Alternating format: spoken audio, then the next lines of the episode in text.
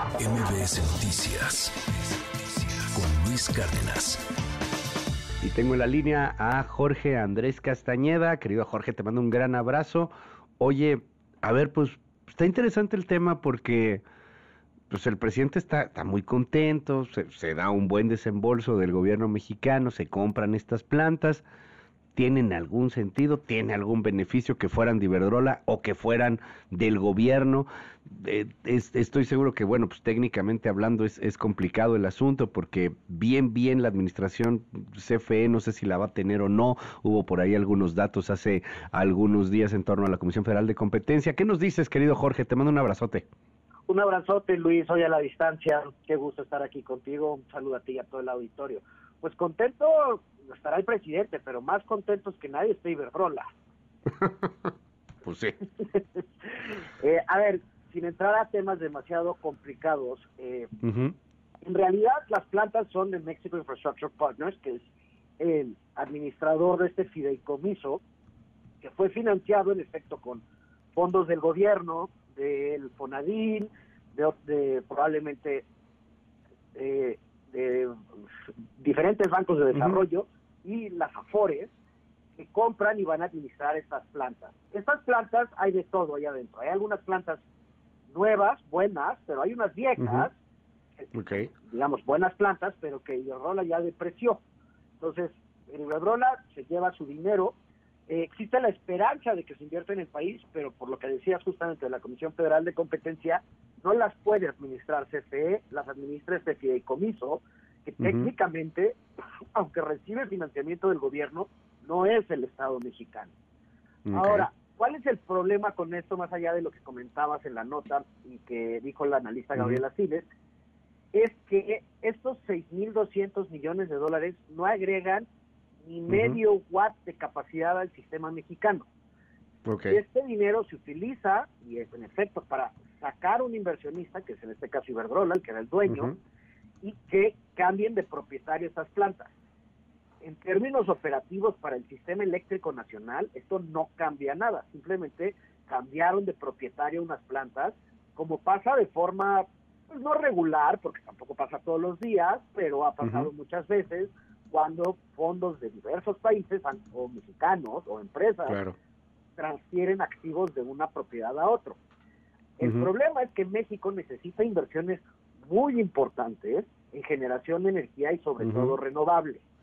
Ya. Estos 6.200 millones de dólares no van a invertir nada nuevo. Entonces, si al gobierno le sobra la lana, eh, pues bueno, está bien, ahora son dueños de unas plantas, pero mejor uso de estos recursos hubiera sido las inversiones que urgen en el sistema de transición, que eso solo lo puede hacer la CFE, no lo pueden hacer privados, o incluso inversiones de CFE en las diversas plantas que vienen prometiendo desde hace desde el inicio del sexenio y que en el mejor de los casos van a estar terminadas para inicio del próximo año. Por ejemplo, las dos plantas de ciclo combinado en la península de Yucatán que eh, se habían prometido para el 2021, luego 2022, van a estar en el 2025. ¿no? Dime algo, Jorge, ¿qué, ¿qué tan peligroso, tan malo o tan bueno o qué tanto afecta?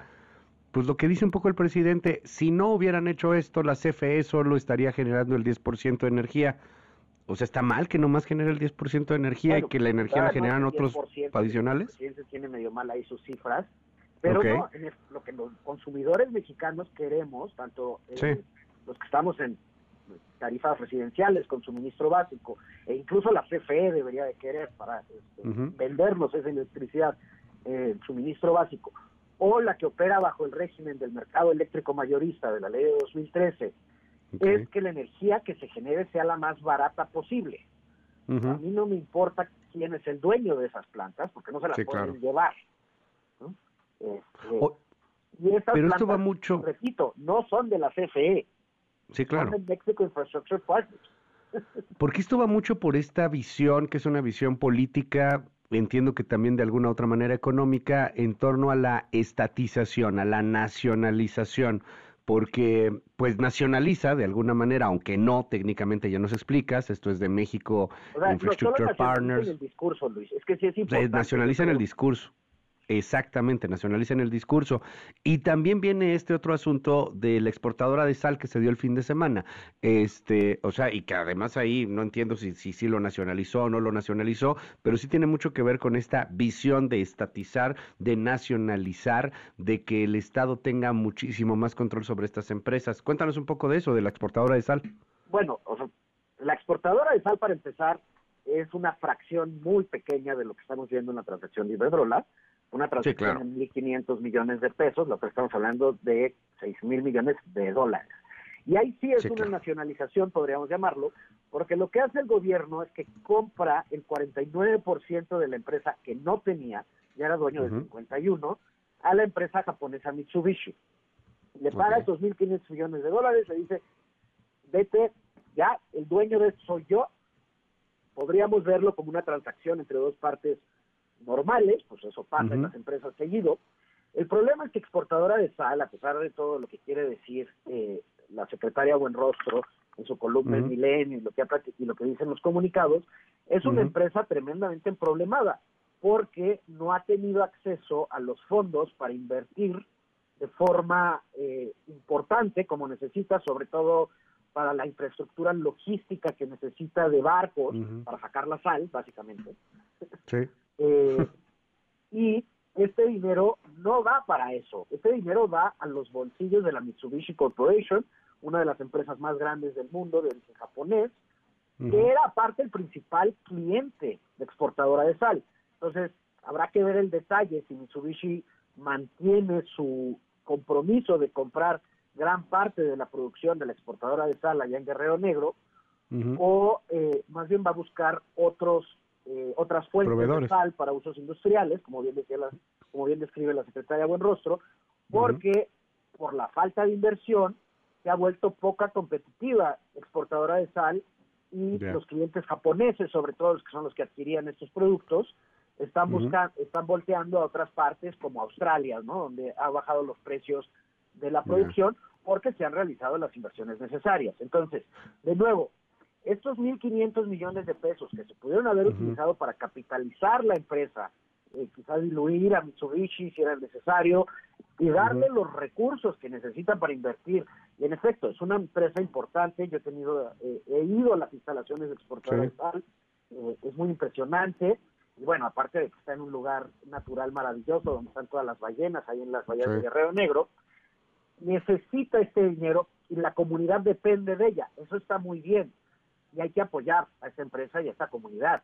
Pero la mejor manera de hacer eso no es sacando a tu socio Mitsubishi, sino es capitalizando la empresa, dándole los recursos que necesita para invertir de forma importante en modernizar sus operaciones, en contar con una capacidad logística más importante, en que el puerto sea mejor, los barcos, etcétera, etcétera. Es la, es la obsesión, y te lo quiero preguntar con tu expertise de economista, querido Jorge, eh, y, y, de una manera que lo podamos entender todos es la, es la obsesión de estatizar, de, de, que todo sea del Estado, de cambiar el nombre. O sea, vemos lo de Iberdrola, traemos 6.500 millones de dólares, Oye, pues métele 6.500 millones de dólares a la industria eléctrica y generaremos más lana, digo, más lana y más luz, pero pues no, la idea es comprarlo y que ahora sea mexicano y cambiarle el nombre. En eso nos gastamos los 6.500. Lo mismo con exportadora de sal, nos gastamos 1.500 millones de pesos en, cambiarle el nombre cuando esos 1.500 podías meterlos y podías invertirlos y podías generar más cosas pero ¿por qué estatizar? ¿Alguien lo ha hecho bien? ¿Hay ejemplos en donde esto de estatizar pueda funcionar o no funcionar. O sea, el discurso de López Obrador es, ahora lo tenemos nosotros, ahora es de mexicanos, pero más allá de la narrativa de la soberanía, que ya no pega mucho, y lo digo con todo respeto, pero ya no pega mucho en las nuevas generaciones que están acostumbradas a un mundo global y ultraconectado, eh, ¿funciona este discurso más allá, eh, funciona, perdón, esto más allá del discurso, Jorge? Pues mira, o sea, sí hay ejemplos exitosos del Estado participando en la economía, pero como como socio de la iniciativa privada. Entonces, exportadora de sal, hasta en cierto sentido, había sido tremendamente exitoso. Pero dejarla ahora, o sea, que sea 100% propiedad del Estado o 51% propiedad del Estado, donde el Estado ya tenía control de, todas las decisiones, porque era el socio mayoritario, no cambia nada Lo que hubiera sido útil es utilizar ese dinero, repito, tanto más todavía el de Iberdrola, mucho más, porque ahí urgen las inversiones y esos 6.200 millones de dólares invertidos en nuevas plantas renovables, en el sistema de transmisión, repito, que es lo más crítico en el sistema eléctrico, hubieran sido buenas inversiones que el gobierno hiciera. Pero como están planteadas estas dos inversiones, simplemente estamos dándole dinero público a privados que se van con su lana. Dicen que Iberdrola va a invertir los 6 mil millones de dólares en México, quizá hay unas razones fiscales que lo obligan a eso, y enhorabuena si eso sucede. Pero lo que necesitábamos era usar ese dinero para invertir. Hoy no ganamos nada siendo dueños de esas empresas. Jorge, como siempre, te mando un gran abrazo y te seguimos en tus redes. Muchísimas gracias, ahí estamos en X, Jorge Acá, todos los jueves en El Economista y los martes aquí contigo. Un placer y un saludo hasta donde andas. Oye, muchísimas gracias acá en Torreón y, bueno, te están, te están mandando un buen de cosas aquí, que te pasas, que neoliberal, que por, ya sabes, este, pero dicen, dicen por aquí, este, no seas tonto, Luis, no te van a dejar las compañías internacionales, no te van a dejar crecer porque no quieren que el Estado crezca.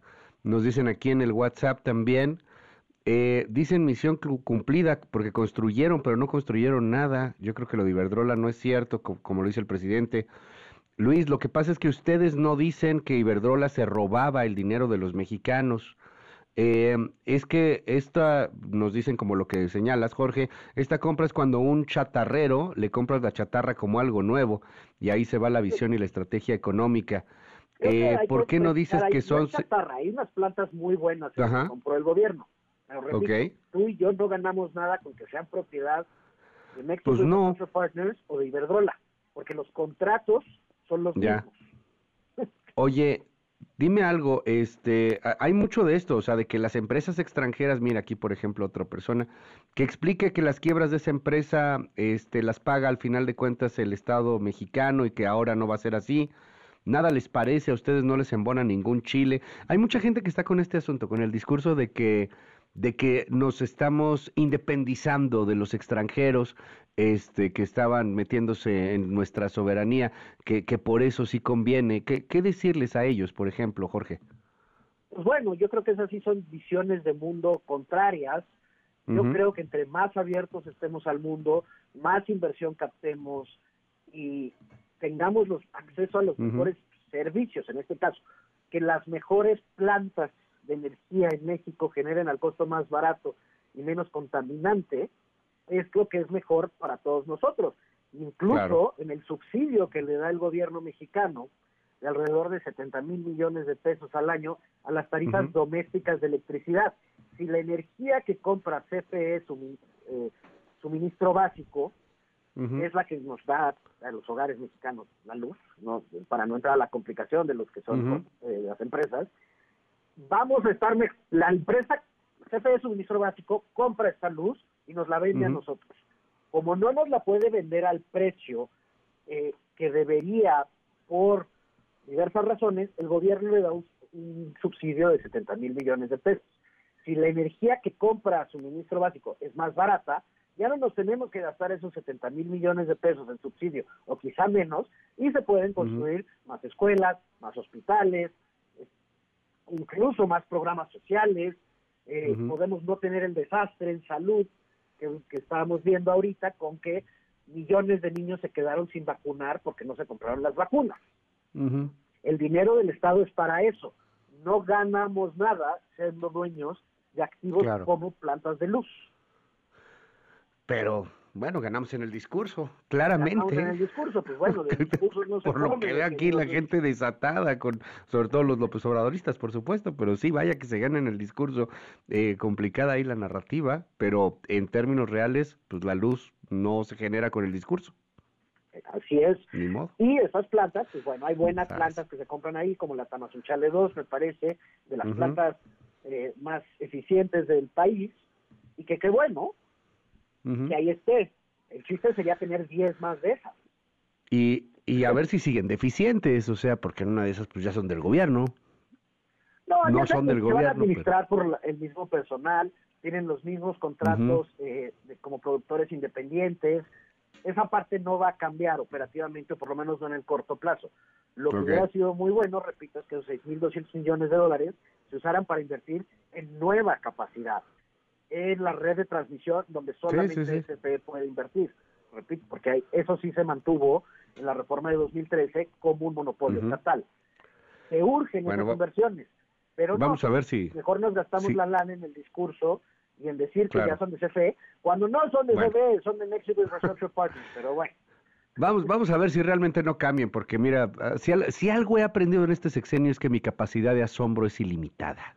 Entonces, vamos a ver si realmente no cambian. Ojalá que no, de verdad, porque pues sí son de las más eficientes, lo están haciendo muy bien y ojalá que se mantengan de esa manera. Como sea, querido Jorge, te mando un abrazote y de nuevo tus redes. Jorge acá, CMX, y los jueves ahí estamos en El Economista y aquí los martes contigo escríbale a Jorge Castañeda, no, no soy yo, es él, el neoliberal, el porro, es él, yo aquí nada más le doy voz un ratito. Gracias, gracias Jorge. Un abrazote Luis, gracias. MBS Noticias Luis Cárdenas.